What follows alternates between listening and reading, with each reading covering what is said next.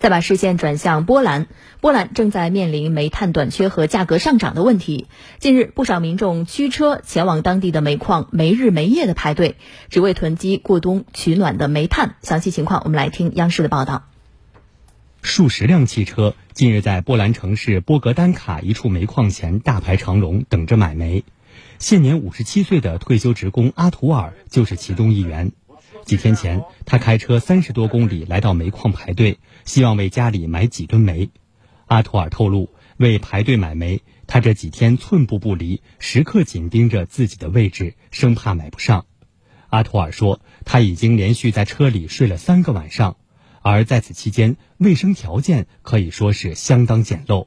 即便是当地人想要买过冬取暖的煤炭，也得加入排队大军。煤矿的工作人员表示，和波兰大部分煤矿一样，他们生产的煤炭大部分卖给了发电厂。去年，他们只向个人买家销售了不到百分之一的煤炭。为尽可能满足更多家庭的需求，这家煤矿从几周前就实行了两班制，周末也不停工。此外，为防止有人囤积货物或倒卖位置，煤矿还实行了限购。波兰每年的煤炭产量超过五千万吨，而进口的煤炭大部分来自俄罗斯。由于价格相对低廉，并且是以块煤的方式出售的，因此受到了很多波兰家庭的青睐。自今年俄乌冲突加剧以来，波兰早在四月份便开始对俄罗斯煤炭实施了禁运。如今，波兰正面临着煤炭短缺和煤炭价格上涨等问题。